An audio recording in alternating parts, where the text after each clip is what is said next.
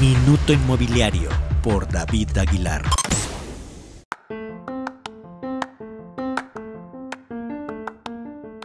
Hola, ¿qué tal? Soy David Aguilar y hoy les voy a platicar de un fenómeno curioso que sucede en el sureste de México, puntualmente en Tulum.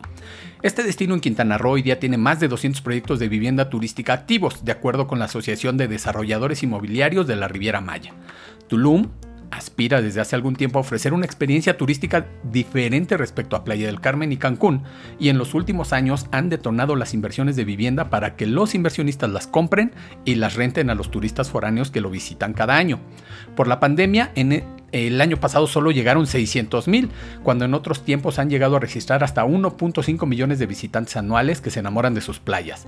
En este momento hay disponibles 3.321 viviendas e inician con precios de alrededor de los 130 mil dólares por espacios de 36 metros cuadrados con una sola recámara y con múltiples amenities de lujo en torno a ellos al mes. Por ahora solo se están vendiendo 120 unidades y para mayo solo se venderían la mitad si los desarrolladores no invierten en nuevos proyectos, de acuerdo con Jim Toll, socio director de Softec.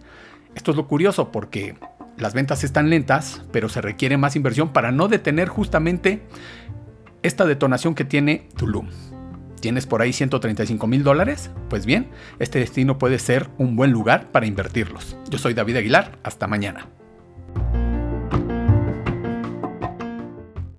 Minuto Inmobiliario por David Aguilar.